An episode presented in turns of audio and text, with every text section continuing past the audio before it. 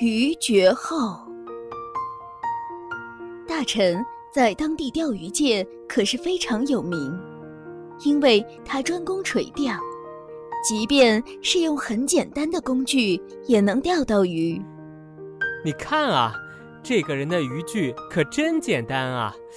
用这样的鱼竿可以钓到鱼吗？就是嘛，看看其他人的鱼竿，一看就那么专业。再看看那位，简直是没法比呀！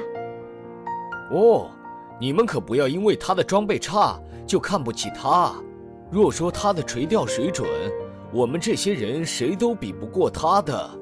是啊。若是哪里有个池塘被他盯上了，只要他拿着钓竿去池塘边，顶多一个星期就能把池塘里的鱼全部钓光，就连小鱼苗也逃不掉的。啊，你们说的太夸张了吧？是啊，小鱼苗都没有它的鱼钩大呢，哪里能钓得上来？你们别不相信。不管水里的鱼多杂，它想要哪种就能钓上来哪种鱼。它还能钓完公鱼，钓母鱼，一对对的往上钓。它钓的大鱼比他还沉，钓的小鱼比鱼钩还小呢。这些话句句都是实话。人家说钓鱼凭的是运气，他凭的可是能耐。要不他怎么会有鱼绝后这样的外号呢？啊？鱼绝后，是啊，以他的能耐，绝对能让任何一条河里的鱼钓到绝后。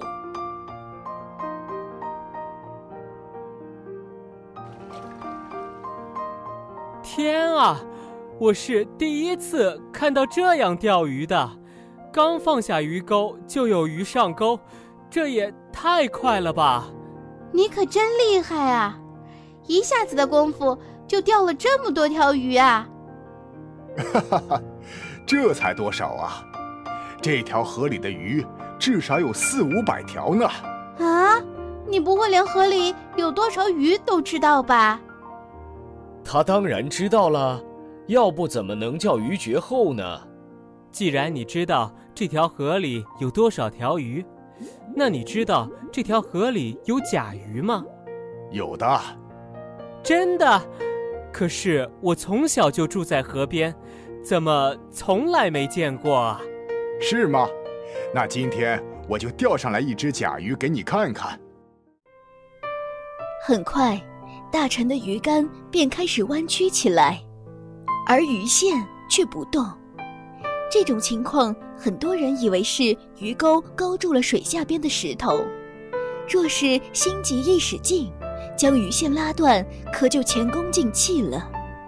你们看，甲鱼上钩了，那赶快拉上来啊！不急的，这只甲鱼不小的，它被鱼钩勾住后，会用两只前爪抓住草。若这时候用力提竿，那肯定会将鱼线拉断的。哦，那要怎么办啊？你别着急。大臣肯定有办法的，要不怎么能称得上鱼绝后呢？哈哈哈哈！今天我就让你们开开眼。大臣说着，便从腰间摸出一个铜环，从鱼竿的底把套进去，穿过鱼竿一松，铜环便顺着鱼线溜下去。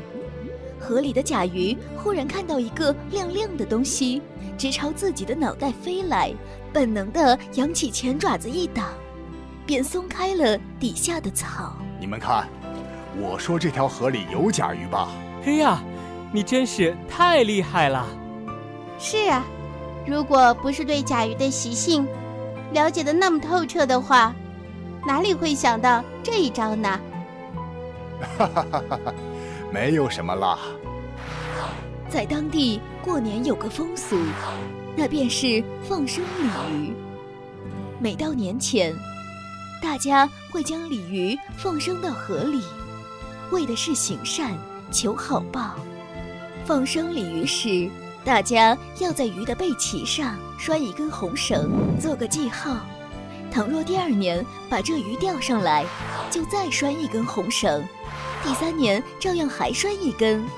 据说这种背上拴着三根红绳的鲤鱼，再放回到河里，就可以跳龙门，一切人间的福禄寿财就全来了。哦，你这条鲤鱼背鳍上竟然拴着两根红绳啊！你放生的这条鱼可是会带来好运的。不过要说最能带来好运的，那还是要放生背上拴着三根红绳的鲤鱼。若是能抓到背上拴着三根红绳的鲤鱼，谁还舍得放生呢？人家都说那种鲤鱼吃了是最滋补身体的。是啊，前几天我听说有一位老板出上万元收购背上拴着三根红绳的鲤鱼。上万元，这么贵？既然那样的鲤鱼这么值钱，那大家都到河里抓鱼了。那样的鱼哪能轻易抓得到呢？要知道，鱼如果被鱼钩勾过一次，就会变得敏感机灵的。拴一根红绳的鲤鱼，在市场上偶尔还能看见；拴两根红绳的鲤鱼几乎看不见，而拴三根红绳的，连撒网打鱼的也没看见过。的确是这样。所以有很多人将普通的鲤鱼背鳍上拴上三根红绳，可是都被那位老板一眼看出了破绽。普通的鱼根本没有那种机灵的。我想有一个人能够抓到拴着三根红绳的鲤鱼。谁呀？当然是鱼绝后大臣。我这条鱼就是他钓上来的。鱼绝后大臣的名字。早就传到了那位高价收鱼的老板耳朵里了。他亲自去请大臣到河边，钓背上拴着三根红绳的鲤鱼。你们看，大臣要钓背上拴三根红绳的鲤鱼了。真的吗？听说那位老板出一万块钱买一条鱼呢。可是大臣真的能够钓到这种鱼吗？要知道，这种鱼可是非常机灵的。你扔下的鱼饵，他们可是连看都不看的。我想大臣一定能钓到的，要不怎么能叫鱼绝后呢？鱼绝后，唉，他把这样的本领用在了杀生上，实在太可惜了。咦，他这是用什么做鱼饵啊？要知道，被钓过三次的鲤鱼，就算是吃屎。也不敢再吃面团、小虫这样的鱼饵了。你说的没错，所以我就用小孩的干屎做成了鱼饵。哎呀，有鱼上钩了！哇、哦，真厉害！不愧是鱼绝后啊，连这种鱼都能钓上来。陈先生，这条鱼我买了，这是一万元，你收下。那位老板花那么多的钱买这种鱼要做什么呀？他不知道从哪里得知说，要是吃了这种鲤鱼会变得非常聪明。他儿子今年大学联考，所以就请我钓一条这样的鲤鱼给他儿子吃。大臣，你这些年钓了那么多鱼，杀害了那么多条生灵，难道就不怕遭报应吗？哼！大臣，我劝你还是尽早收手吧。报应？如果说钓鱼赚钱就会有报应的话，我还想报应来的更多点呢。唉。转眼间半年过去，大臣依旧经常跑到河边钓鱼。这一天，他钓了一整天鱼。傍晚时分，他又累又饿。于是便到一家小餐厅吃了顿晚饭，酒足饭饱后，便提着一篓子鱼摇摇晃晃地回家。大臣，你喝多了，我送你回家吧。不，不用了，我家我家离这非常近，一下子一下子就到了。原本这条街道是有路灯的，可是那天非常奇怪。这条街道的路灯竟然都没有亮。黑暗的路面上，谁能看到还躺着个人呢？呃，好困呐！哎呀，不好！这里怎么躺着一个人？